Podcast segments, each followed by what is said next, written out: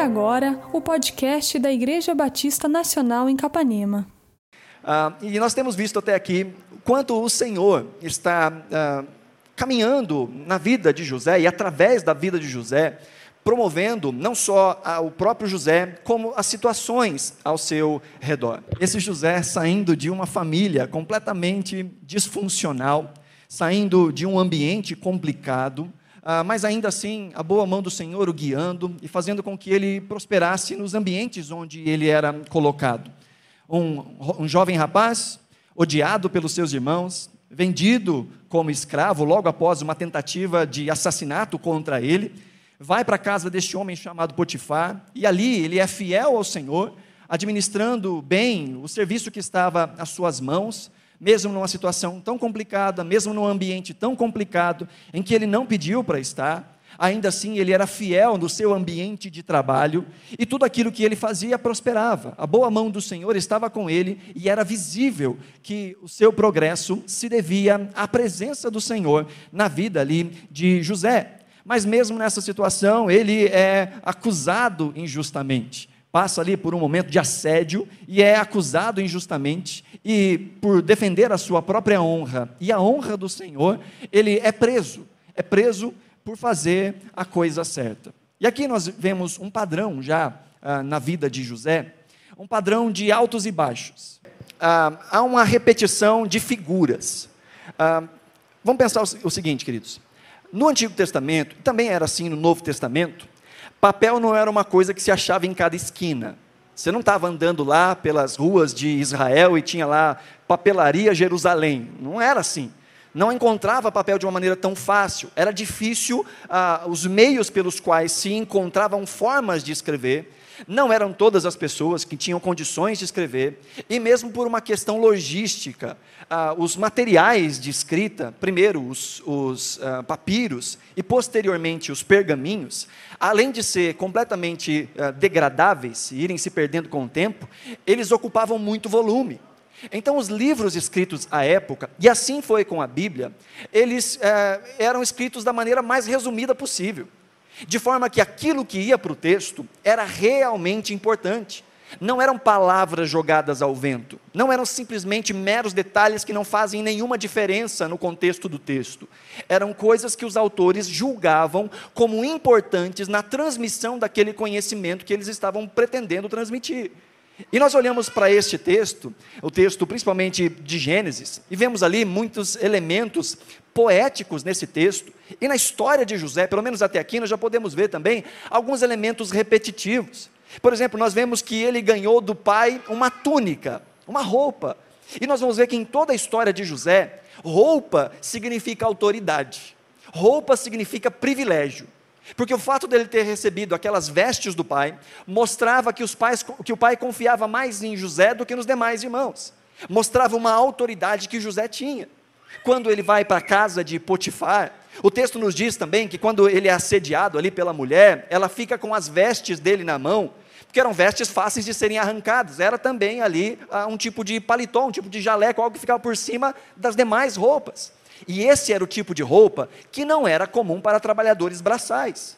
Talvez você já tenha visto aí algumas figuras, alguns desenhos, até alguns filmes de trabalhadores do Egito antigo. Lembra como é que era a roupa desse povo? Geralmente os homens não usavam nada na parte de cima e usavam, usavam tipo uma saia por baixo, né? Principalmente aqueles trabalhadores braçais, porque eles precisavam de mobilidade para tudo o que faziam.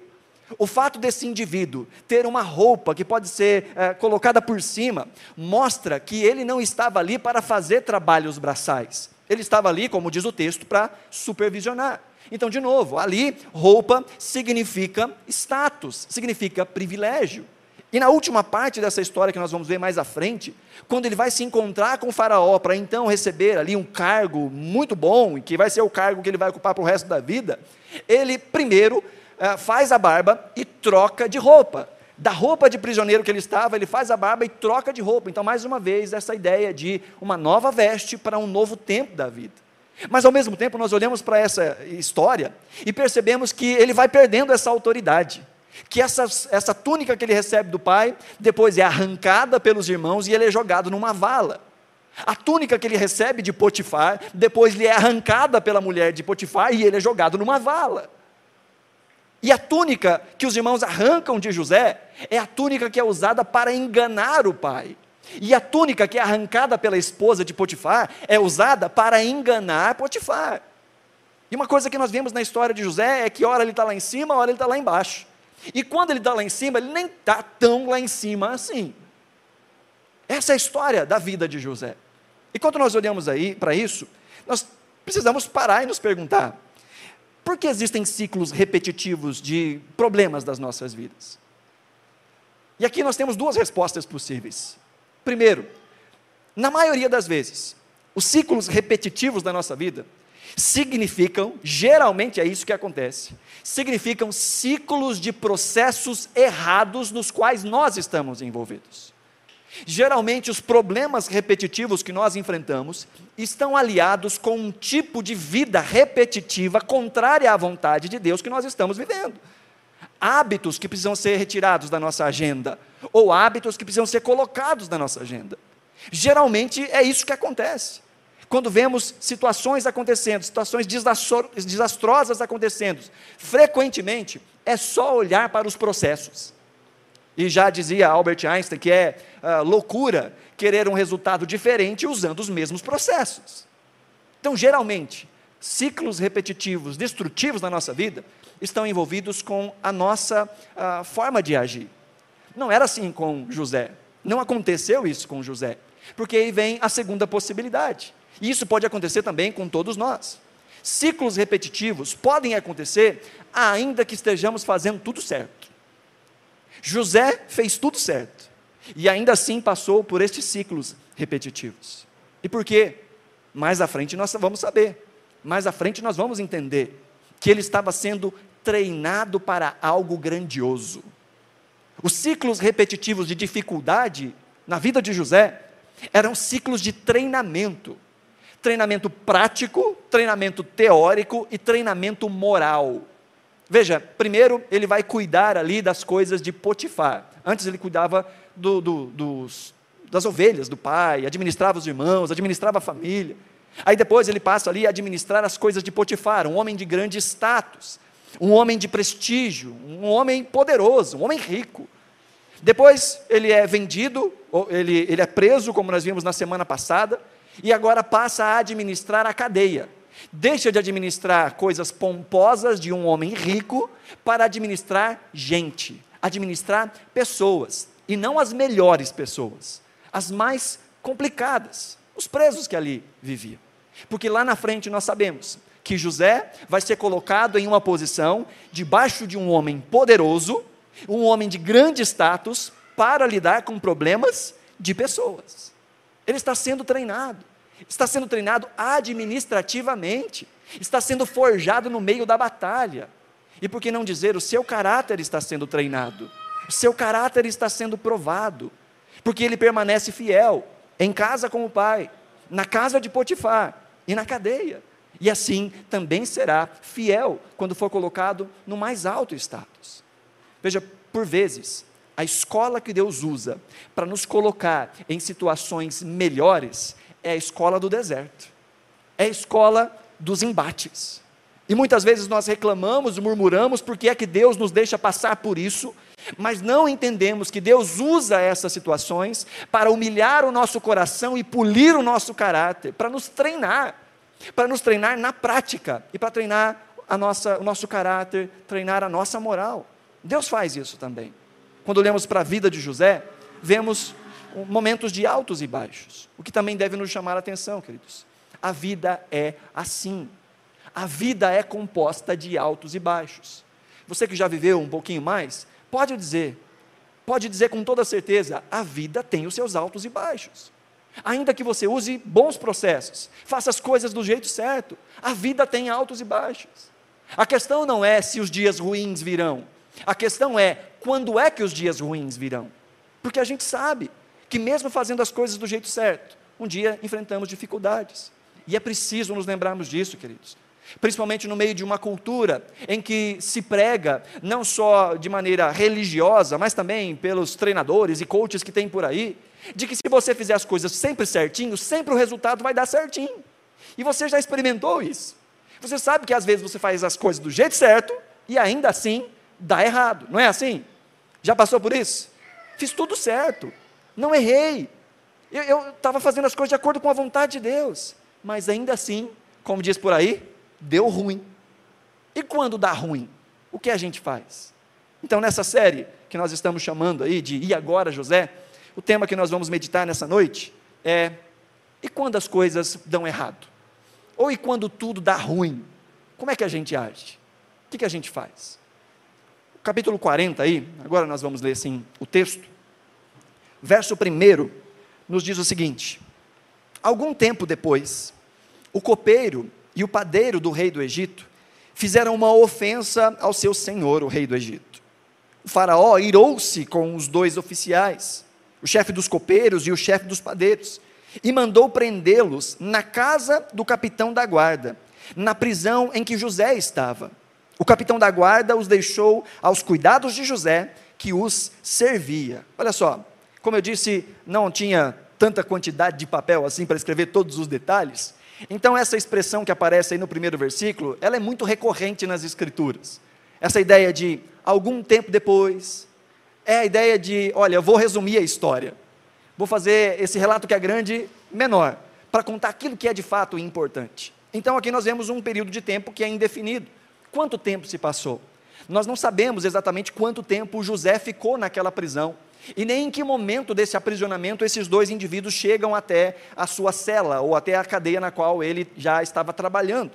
O que nós sabemos é que José ficou ao todo 13 anos entre escravo e prisioneiro. Ele ficou alguns anos na casa de Potifar e pelo menos dois anos aprisionado, é isso que o texto vai nos dizer. E nesse algum tempo, diz o texto, que apareceu aí na cadeia o copeiro e o padeiro do rei. Eles fizeram, diz o texto aí, uma ofensa ao seu senhor. A tradução literal seria pecaram contra o seu senhor. O texto não nos diz o que é que aconteceu, por que é que eles foram presos. Eu gosto de especular. E eu tenho a minha teoria, principalmente pelo fato que, ah, de como isso vai finalizar lá na frente. Qual vai ser a sentença do rei no final disso tudo? Parece que não era simplesmente uma sentença para punir um crime, mas a forma como isso acontece, que o indivíduo ali vai ser, vai perder a cabeça, literalmente, e inclusive vai ser colocado de maneira pública, visível em todo o Egito, era alguma coisa que era reprovável e que deveria ser vista por todas as pessoas. Eu tenho para mim que, quando nós pensamos em copeiro e padeiro real, quem eram esses? Esses que uh, serviam o rei, não só como grandes garçons, mas eles eram responsáveis também uh, pela, pelo cuidado da vida do rei. Eles eram tão importantes e tinham um status tão elevado, inclusive eram muito ricos, para que ninguém conspirasse para matar o rei através de envenenamento. É possível que um envenenamento ou uma tentativa de envenenamento foi descoberta. Não se sabia se por parte das bebidas do rei ou por parte das comidas do rei. Então, como uma, uma forma de investigação, esses dois indivíduos são presos em prisão preventiva até que se apure o caso e descubra o que aconteceu, para que então sejam julgados de maneira correta e seja-lhes aplicado a pena. O texto não diz de maneira clara o que acontece, essa é a minha teoria. Mas o texto nos diz que eles são colocados ali, na cadeia na qual José estava como ah, funcionário. Na verdade, ele já estava como o próprio carcereiro. O capítulo 39 nos fala que o carcereiro tinha deixado tudo a cargo de José e ele não se preocupava com nada. E ali então ele fica também agora, diz o versículo 4, que o capitão da guarda, Potifar, o antigo chefe de José, deixa estes dois uh, oficiais de Faraó aos cuidados de José. E José os servia. E essa palavra aqui é tão importante, gente. José os servia. Veja, nós temos um conhecimento da história. E nós sabemos como a história de José vai terminar. Mas a escola que Deus utilizou para treinar o coração de José foi a escola do serviço. Assim como Jesus nos diz nos evangelhos, que aquele que quer ser o maior no reino de Deus tem que ser aquele que mais serve. Nós somos chamados a servir e nós precisamos aprender a servir. José, como esse melhor dos prisioneiros, aquele que, enquanto escravo, disse: se é para ser escravo, eu vou ser o melhor dos escravos. Agora, como prisioneiro, vai ser o melhor dos prisioneiros, o mais responsável dos prisioneiros, a ponto de ganhar aí destaque naquilo que ele fazia. Agora é colocado para servir a outros. E enquanto servia, ia prosperando aos olhos do carcereiro. Gente, ouça isso, por favor, em nome de Jesus. Essa é uma continuidade das coisas que nós pensamos no último domingo. Tem gente que nunca vai se desenvolver na vida. Tem gente que nunca vai crescer na vida, porque não se entrega ao serviço, porque só quer ser servido, porque não desenvolve uma mentalidade de olhar para fora de si e de ser a ajuda para outros. Aqueles que não fazem as coisas com intensidade, aqueles que não fazem as coisas com excelência, que só aprenderam a sentar, murmurar e reclamar, e veem a vida cada vez pior diante de si e sempre acham que o problema são os outros. Sempre acha que o problema é a conjunção das coisas, é o ambiente no qual a gente vive, são as pessoas que estão ao nosso redor. Quando a Bíblia nos diz que boa parte da responsabilidade do fruto da nossa vida é nossa. É claro que as coisas que acontecem ao nosso redor impactam a nossa vida de alguma forma, mas elas não podem controlar a nossa vida. A gente não consegue, tem até um ditado que diz isso, a gente não consegue impedir que coisas aconteçam conosco, mas nós temos uma forma de reagir com as coisas que acontecem conosco. Há coisas que vêm sobre nós que nós não temos controle, mas nós temos controle sobre como nós vamos reagir para com essas coisas. José é este que age de maneira excelente, que se entrega de maneira serviçal, que aprendeu a servir. Há muitos que não servem nem a Deus e não servem nem a pessoas. Há muitos que assumem essa postura de vitimismo e que demonstram nisso uma fé prática que não é sólida. Confessam com a boca que amam a Deus, que temem a Deus, mas a vida prática é uma vida de quem nem pensa em Deus, que não abre o coração para essa vida de serviço. Há um texto aí em Provérbios capítulo 22, vai passar aqui para nós. Provérbios 22, verso 29 diz assim: Você já viu alguém muito competente no que faz? Ele servirá reis em vez de trabalhar para gente comum. Veja, isso aqui é um provérbio de sabedoria geral. Está falando de como as coisas funcionam de maneira geral. Existem exceções. Tem gente que é muito bom naquilo que faz, é muito empenhado e às vezes continua servindo ali né, de maneira mais simples. Mas de maneira geral, a ideia do texto aqui não é só alguém que é habilidoso simplesmente. É alguém que é responsável com a sua habilidade. É alguém que se capacita. É alguém que faz o seu melhor com aquilo que tem. Ainda que aquilo que tenha seja algo que aos seus próprios olhos seja pouco. A ideia de alguém aqui competente é alguém esforçado, é alguém batalhador, é alguém que pega os limões que a vida dá e faz de fato uma limonada. Este é colocado em posições de excelência. Nós vemos isso na vida de José, alguém que nos ambientes mais difíceis deu o seu melhor e foi honrado pelo Senhor, colocado diante de uma situação de um pouco mais de conforto, ou muito mais conforto, e de grande status, porque Deus podia contar com ele. Coração dele estava treinado, o caráter dele estava polido, e ele estava pronto para coisas maiores. Amém, queridos? O finalzinho do versículo 4 aí diz: Depois de certo tempo, verso 5, o copeiro e o padeiro do rei do Egito, que estavam na prisão, sonharam. Cada um teve um sonho, ambos na mesma noite, e cada sonho tinha a sua própria interpretação. Quando José foi vê-los na manhã seguinte, notou que estavam abatidos. Por isso perguntou aos oficiais do Faraó, que também estavam presos ali na casa do seu senhor: por que hoje vocês estão com um semblante triste? Olha que coisa interessante. José não preocupava só com as suas próprias coisas. José tinha motivos suficientes para sentar e ficar reclamando da vida. Criado na casa do pai, ainda jovem, traído pelos irmãos, odiado pelos irmãos, vendido pelos irmãos, faz tudo direitinho na casa do seu senhor, é acusado de um crime que não cometeu, é preso, podia simplesmente estar sentado e chorando, e, de, e falando que a vida é uma droga. Mas José, de alguma forma, eu não faço ideia de como, ele olha para a cara de dois prisioneiros que estão aguardando a sua sentença e que o final dessa sentença pode ser a morte, e ele consegue perceber um tipo de tristeza diferente.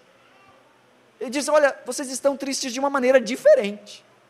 Não é só pelo fato de estarem presos, e não é só pelo fato de quase poderem morrer daqui a pouco. Tem alguma coisa que está acontecendo com vocês. Gente, esse é o tipo de coisa que só percebe quem tem empatia, só percebe quem sai de si e olha para o outro, só percebe quem não faz somente a sua obrigação, quem faz além da sua obrigação. E nós, como cristãos, somos chamados a serem esses que fazem além da sua obrigação. Inclusive, a Bíblia nos diz que naquele grande dia, diante do Senhor, aqueles que fizeram tudo o que o Senhor diz, tudo o que o Senhor ordenou, vão receber um título. Lembra do título? Servo inútil. Por que servo inútil? Porque só fez aquilo que o Senhor pediu. Nós somos chamados a irmos além, a não ficar nessa de isso não é o meu trabalho, isso não é o que eu tenho que fazer, essa não é a minha obrigação. Nós somos chamados a irmos além. E há muita gente que não se desenvolve no ambiente de trabalho porque tem esse tipo de postura. Eu contei hoje de manhã, e agora vai ser mais difícil contar porque a pessoa está presente. A minha esposa disse que quando começou a trabalhar, foi mandada embora, logo nos primeiros dias ali. Foi, foi nos primeiros dias, amor? Ou passou um tempinho? Hã? Você tinha 16 anos, tudo bem, não precisa se desculpar aqui agora não. No primeiro ano de trabalho. Foi demitida. Porque estava lá no serviço, fazendo as suas coisas, organizou tudo ali, a sua praça, tudo aquilo que competia a ela, estava prontinho. Aí o patrão chega e fala: E você não vai fazer nada, não? Ela diz: Não, já terminei tudo que eu tinha que fazer, está tudo pronto. Ele disse: Você quer mais serviço? E a resposta dela: Não, obrigado. E voltou a conversar com, a, com as amigas. Depois chamaram para passar ali no RH, para poder cair fora da empresa. Não, não tinha ainda maturidade. Depois aprendeu, né, amor? Depois aprendeu. Mas não tinha maturidade. Dizer, não, eu, eu posso ir além, eu posso fazer mais.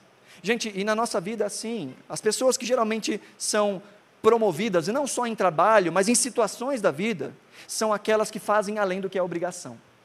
São aquelas que são excelentes no que fazem. Esse é um bom conselho para todos nós, em ambiente de trabalho, em ambiente de estudo. Aqueles que se destacam não são aqueles que fazem tudo certinho, são aqueles que vão além. E no mundo no qual nós vivemos, esse é um diferencial que deveria ser marca de todo filho e filha de Deus, de não ser acomodado, de ir além. E José conseguiu enxergar ali de uma maneira excelente a visão de raio-x na cara de dois condenados que havia uma tristeza diferente. E ele pergunta para eles: o que está acontecendo que vocês estão aí tristes? O texto nos diz que eles haviam tido sonhos. Mais uma vez, essa ideia de sonhos se repetindo na história de José. José tinha recebido dois sonhos, agora existem mais dois sonhos, e lá na frente tem mais dois sonhos. Os sonhos sempre vêm em pares aqui na história de José. E esses dois tiveram sonhos, e o texto nos diz aí, no versículo 6, que, uh, versículo 5, desculpa, Ambos, na mesma noite, tiveram este sonho e cada sonho tinha a sua própria interpretação. Não eram simples sonhos, eram sonhos que tinham interpretação. Porque, de novo, existem sonhos que não têm interpretação. A maioria dos sonhos não tem interpretação. No tempo no qual nós vivemos, este não é o meio pelo qual Deus costumeiramente fala. No tempo em que nós vivemos, Deus costumeiramente fala e nos chama a procurar a Sua vontade através da Sua palavra.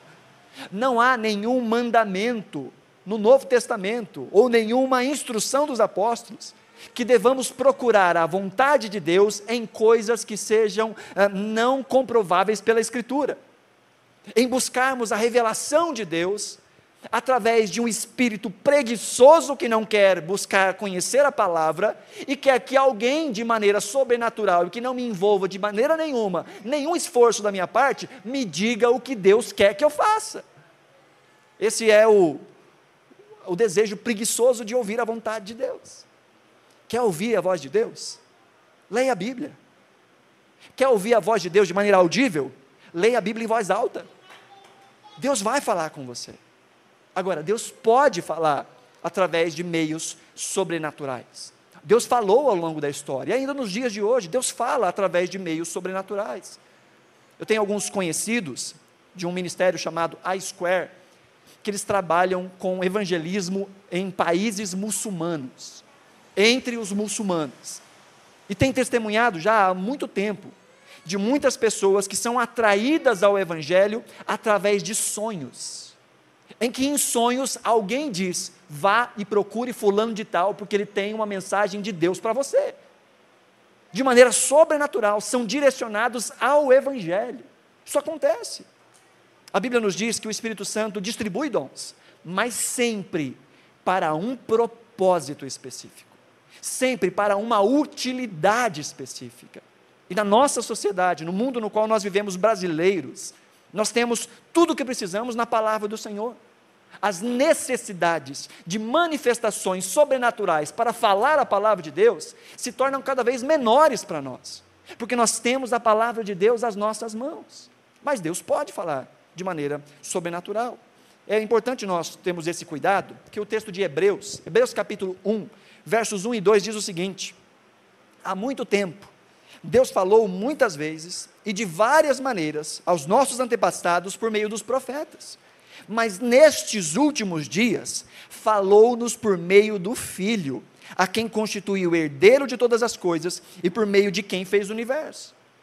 O autor de Hebreus está dizendo: Deus falou de várias maneiras, no passado, mas hoje ele nos fala através do Filho. Hoje, o Filho nos dá a mensagem de Deus, através da vida de Jesus, através dos ensinos de Jesus e através do ensino dos apóstolos. Porque veja, nem todo sonho vem de Deus. E até mesmo existem sonhos que não vêm de Deus, que se cumprem. Sabia disso? Quando nós olhamos para Atos capítulo 16, nós vemos o apóstolo Paulo expulsando um espírito maligno de uma mulher que é chamada de adivinhadora. E que os donos dela ficam furiosos porque perdem a sua fonte de renda. De alguma forma, a adivinhação daquela mulher possessa por demônios se cumpria, porque ganhava dinheiro com isso. Veja, a Bíblia nos diz em Deuteronômio, capítulo 13, isso lá no Antigo Testamento, no início, em que Deus dá a lei ao seu povo, no capítulo 13 diz: Surgirão entre vocês profetas ou pessoas que têm sonhos sobre o futuro, e eles prometerão sinais ou milagres. Se os sinais ou milagres preditos acontecerem, e essas pessoas disserem: Venha, vamos adorar outros deuses, deuses que até então vocês nem conhecem, não deem ouvidos às palavras deles. É um teste do Senhor, o seu Deus, para ver se vocês o amam de todo o coração e de toda a sua alma. Sigam somente o Senhor, o seu Deus, e temam a Ele somente obedeçam aos seus mandamentos, ouçam a sua voz, sirvam-no e apeguem-se a Ele. Deus está dizendo ao seu povo: olha, vai aparecer gente que vai ter sonhos, visões e vai profetizar. E algumas dessas coisas, inclusive, vão acontecer. E isso vai ser usado como instrumento espiritual ou capital espiritual para de alguma forma tentar enganar vocês, para corromper o coração de vocês, a servir uma caricatura de Deus, um Deus que não é o Deus verdadeiro. Gente, isso não acontece até os dias de hoje? Até os dias de hoje, um falso evangelho não é pregado e ainda se tenta dar credibilidade a esse falso evangelho através de sonhos, visões, revelações, prodígios e milagres. Não é assim ainda nos dias de hoje. Ainda não acontece isso, um evangelho mentiroso, um evangelho que é contra a palavra do Senhor que às vezes demonstra aí algum tipo de validade sobrenatural. Deus está dizendo para o seu povo: isso acontece porque Deus permite que aconteça para que a fé de vocês seja testada, para que o coração de vocês se mostre se está de fato no Senhor, apesar de ver ou não ver situações miraculosas, ou se o coração de vocês está somente naquilo que vocês veem, que Confiar no Senhor só se tiver milagre. Aí eu confio no Senhor, só se tiver milagre. Deus está dizendo ao seu povo que existem pessoas, falsos profetas, que realizam isso com o propósito de testar a nossa fé. Mas aqui não é o caso de José e deste sonho. O texto nos diz que o sonho tem uma interpretação. Estes sonhos eram sonhos que tinham de fato ali alguma validade. E quando nós tivermos alguma dúvida dos nossos sonhos, primeiro, ore ao Senhor. Segundo, busque na palavra de Deus se há alguma coisa que direcione aquele sonho. E se ainda assim você ficar inquieto e não conseguir respostas, procure uma pessoa que ama o Senhor, a quem você confia. Compartilhe, ore junto. Mas não, não permita que o seu coração seja bombardeado e dirigido apenas por situações subjetivas que não podem ser julgadas como sendo ou não sendo de Deus. E principalmente, não dê ouvidos e não guie a sua vida por sonhos de outros, por revelações de outros. Deus não é menino de recado. No Novo Testamento há a presença do Espírito Santo na vida de todo filho e filha de Deus, e Deus fala conosco. Ele pode usar pessoas para validar a sua palavra já dita ao nosso coração. Mas nós precisamos buscar a nossa intimidade com Deus. Nós precisamos buscar o nosso relacionamento com Deus e validar as nossas experiências pela palavra de Deus. Amém, queridos? Deus está então capacitando José nessa arte de interpretações. E isso vai ser útil para ele lá na frente. Verso 8. Eles responderam: Tivemos sonhos, mas não há quem os interprete. Disse José: Não são os sonhos, não são, não são de Deus as interpretações? Conte-me os sonhos. José aqui está dando testemunho de Deus. Estes homens aqui queriam a revelação do seu sonho, ou a interpretação do sonho, estavam dentro de uma cultura que sonho era muito valorizado. E que inclusive tinham pessoas que eram especialistas em interpretações. Mas como eles estão presos, eles não têm acesso a essas pessoas. Eles dizem: olha, a gente teve sonho e não tem quem interprete. E José vem e mostra sua fé e diz: Mas não é Deus quem dá essa capacidade de interpretar sonhos? Conta para mim. Fala para o Zé. Deixa que o Zé vai interpretar esse sonho aí. E o texto nos diz aí no versículo 9: Então, o chefe dos copeiros contou o seu sonho a José. Em meu sonho vi diante de mim uma videira com três ramos. Ela brotou, floresceu e deu uvas que amadureciam nos cachos. A taça do faraó estava em minha mão. Peguei as uvas, as espremi na taça do faraó e as entreguei em sua mão. Aqui essa visão do, do copeiro real é o processo de fabricação de vinho de maneira acelerada, né? igual os nossos sonhos, que coisas acontecem muito rápido, né? as coisas passam bem rápido. Então, aqui, uma videira, ela dá flores, dá frutos, desses frutos ficam maduros. Aí ele vai, pega os frutos, espreme na taça, vira o vinho e ele serve para o faraó. Aqui há uma série de, de números três, né? são três ramos. Os verbos que são usados aqui uh, para o crescimento da videira também são três. Depois, os verbos usados ali para uh, o processo de fabricação, de colher, de espremer e de entregar também são três. E no texto original, a palavra cálice aparece três vezes: o cálice de Faraó, o cálice de Faraó, e entrega o cálice na mão de Faraó. Então, aqui, esse número três está bem, bem claro no texto. Verso 12. José dá a interpretação, então. Disse-lhe José: Esta é a interpretação. Os três ramos são três dias. Dentro de três dias, o Faraó vai exaltá-lo, restaurá-lo à sua posição, e você servirá a taça na mão dele, como costumava fazer quando era seu copeiro. Quando tudo isso estiver indo bem com você, lembre-se de mim e seja bondoso comigo. Fale de mim ao Faraó e tire-me desta prisão pois fui trazido à força da terra dos hebreus e também aqui nada fiz para ser jogado neste calabouço. José interpreta o sonho. E como esse é um sonho que tem de fato uma interpretação, e como é Deus mesmo que está dando a José a capacidade de interpretar o sonho, não tem palavras genéricas, não tem um tempo genérico. José fala o que vai acontecer e quando vai acontecer. Já viu aquelas profecias genéricas? Já viu? Olha, Deus tem um grande plano na sua vida. Já ouviu essas profecias assim, genéricas? Deus tem um grande plano na sua vida. Eu posso dizer isso com certeza. Deus tem um grande plano na sua vida. Agora, que plano é esse? Como é que vai acontecer? Quando vai acontecer? E há muitos que se impressionam com essas coisas genéricas. Quer ver? Eu vou dar uma profecia para vocês. Na verdade, eu vou dar duas profecias para vocês. E quando se cumprir, vem falar comigo, tá? Nos próximos dias, alguém virá e vai dar uma boa notícia para você. Quando acontecer, vem falar comigo. Dei uma profecia, tá bom? Genérica. O que são próximos dias? Dez anos são próximos dias. O que é uma notícia boa? Muita coisa pode ser uma notícia boa. Olha, aquela conta que você achava que não tinha pago, está paga. É uma notícia boa. Posso dar mais uma profecia? Nos próximos dias, alguém vai trazer uma notícia ruim. Está amarrado, Jean, bate na madeira. A gente, não é isso a vida? A vida não é a sucessão de coisas, e que vez ou outra nos deparamos com notícias boas e notícias ruins. Palavras genéricas. Não é o que está acontecendo aqui. José está dizendo: você vai voltar para o trabalho, e mais, daqui a três dias.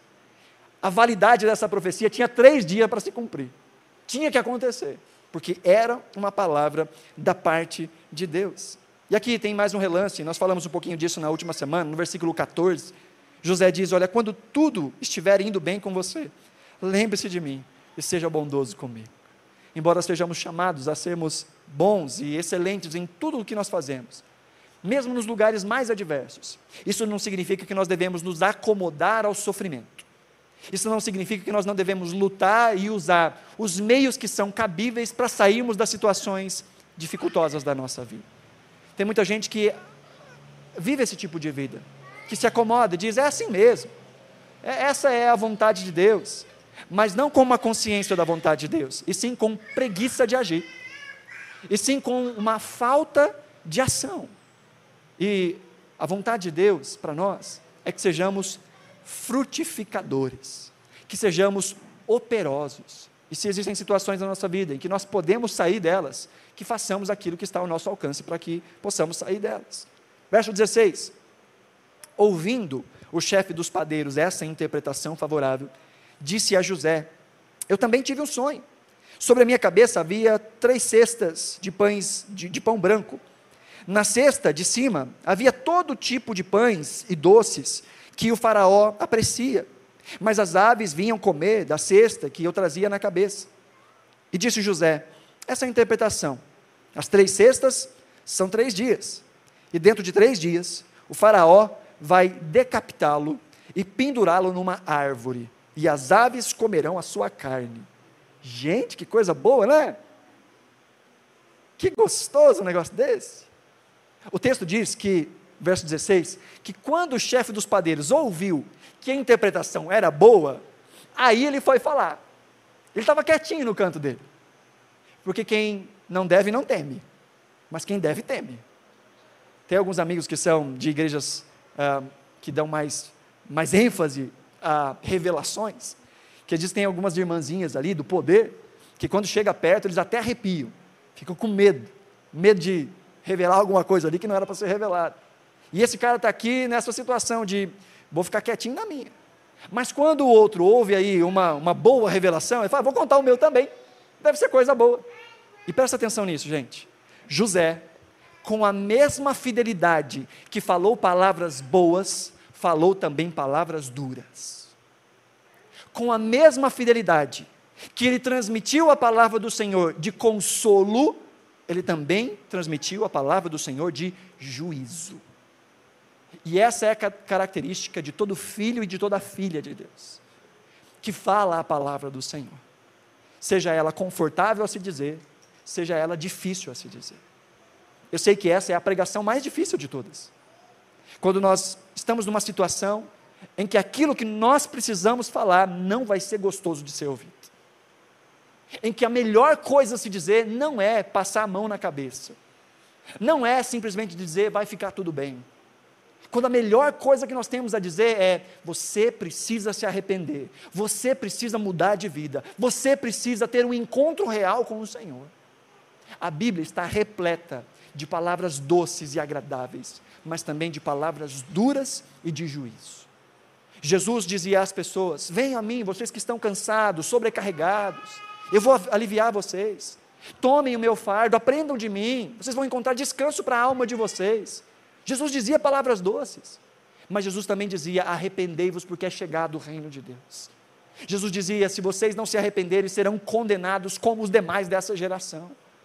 Entenda uma coisa: existe um caminho para Deus e existe um caminho para a perdição eterna, e todos nós estamos ou em um ou em outro.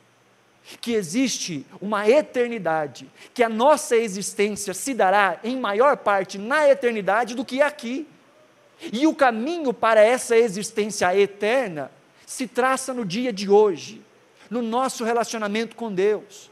O mesmo Cristo que falou sobre um céu, que falou sobre uma nova terra, é um Cristo que falou sobre o um inferno, destinado àqueles que vivem longe de Deus. A palavra de Deus, ela é graciosa, mas a palavra de Deus também fala de justiça, fala de juízo.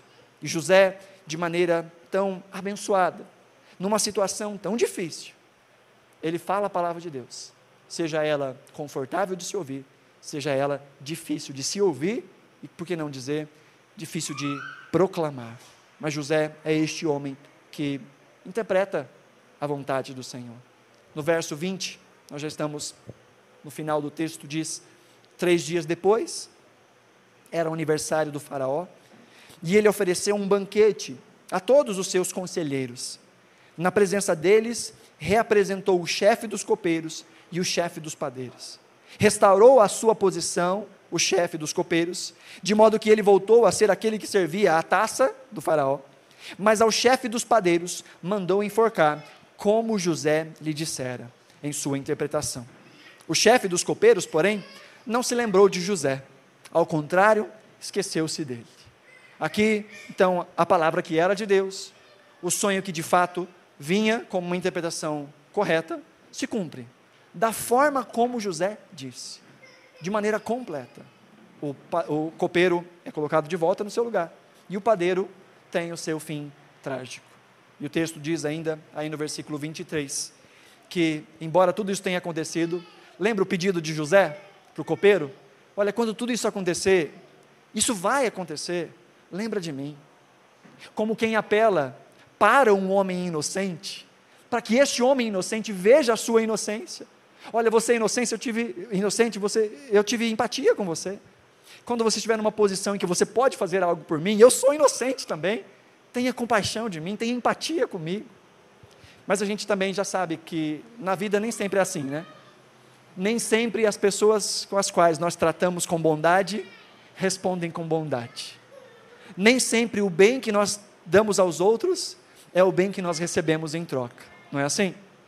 Há muitos que, inclusive, reclamam, dizem: ah, eu, eu vou parar, eu não vou mais ajudar ninguém, ninguém me ajuda. Eu faço o bem, ninguém faz o bem para mim. Sempre que tem alguém precisando, eu vou e ajudo. Mas quando eu estou precisando, ninguém me ajuda. Vou deixar de ser trouxa e vou parar de ajudar. Não tem quem fala assim? Eu mesmo que dizer, olha, meu caráter diante de Deus, e o meu compromisso com Deus, e o meu compromisso de amar as pessoas, só funciona se eu tiver algo em troca. O meu compromisso de fidelidade com Deus só é válido se eu tiver algum benefício com isso. Não é assim que o Senhor nos chamou para ser. Nós somos chamados para agirmos, independente dos resultados. Se tudo funcionar, a gente continua. Mas se não funcionar, a gente continua. Porque nós não estamos comprometidos com resultados, nós estamos comprometidos com fidelidade. O Senhor nos chamou para sermos fiéis. E é por meio da fidelidade que o nosso caráter é aprovado. E é por meio da fidelidade que o Senhor cuida de nós. Não há nada de errado nós pedirmos que o Senhor nos abençoe. Não há nada de errado nós desejamos que o Senhor nos abençoe enquanto somos fiéis. O problema é quando a nossa vida de obediência está calcada nisso. O problema é quando aquilo que nos motiva a obedecer é uma expectativa de resultados positivos.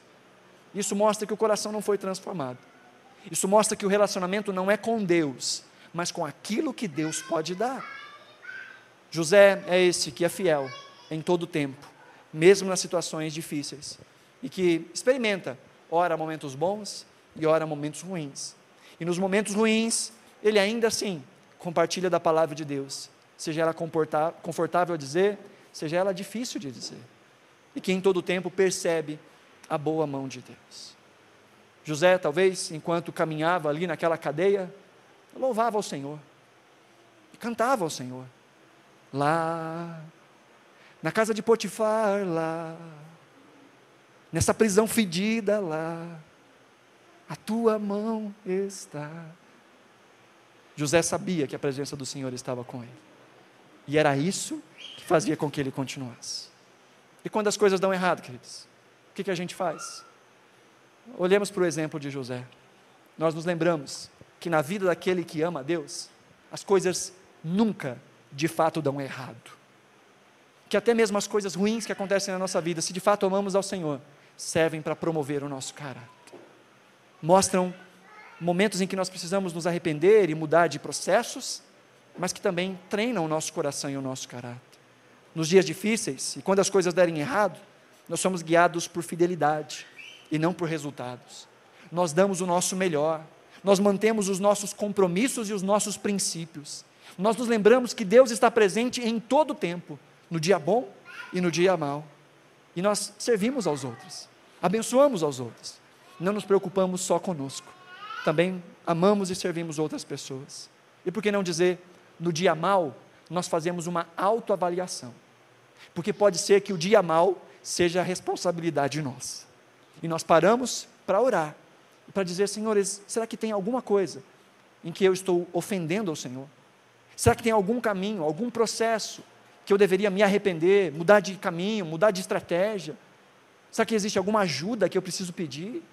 Nos dias difíceis, nós fazemos essa autoavaliação. E nos dias difíceis também, nós somos mensageiros do Senhor. Nós não só pregamos a palavra do Senhor quando tudo vai bem, mesmo passando pelas nossas dificuldades. Ao invés de jogar mais um caminhão de desgraça sobre o outro, o outro vem contar um problema e a gente aproveita e abre as comportas para contar ainda mais desgraça. O outro vem falar assim: oh, eu estou com um problema lá em casa. Hum, deixa eu te falar o que, que é problema mesmo. Você não sabe o que, que eu estou passando. E aí, ao invés de ser um ajudador, passa a colocar mais peso na vida do outro que veio pedir ajuda. Aqueles que amam ao Senhor, eles ajudam, mesmo passando por dificuldades e passando por problemas, seja com palavras doces, seja com palavras duras. Enquanto você se coloca de pé, nós vamos orar. Nós vemos em José algumas semelhanças do caráter de Cristo.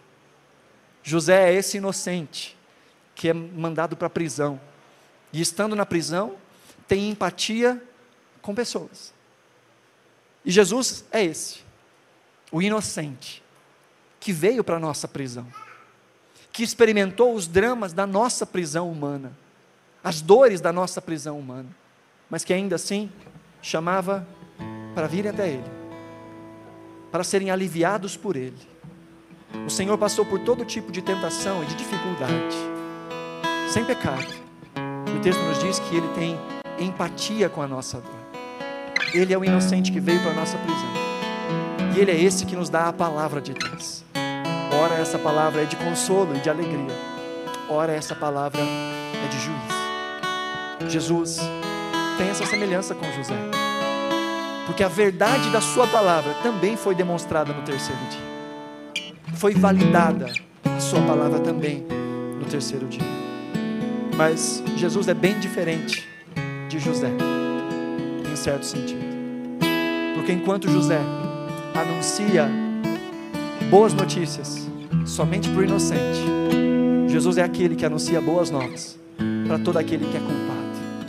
Porque a Bíblia diz que todos nós pecamos e somos carentes da graça do Senhor. Mas o Senhor é esse que proclama a graça, que proclama boas notícias para aqueles que estão condenados em seus delitos e pecados, e que dá da sua inocência, para que nós sejamos julgados pela inocência de Cristo e não pelo, pela condenação dos nossos pecados. Jesus assume o nosso lugar, para que nós possamos assumir o lugar dele de filhos de Deus, de herdeiros de Deus. Nessa noite, você que tem passado por aflições e dificuldades, persevere, seja fiel ao Senhor, faça o melhor que você pode dentro das circunstâncias nas, nas quais você está. Se tiver como sair, saia. Se tiver como sair, dê um jeito para sair. Mas enquanto não consegue, seja fiel ao Senhor. E lembre-se que aí também Ele está.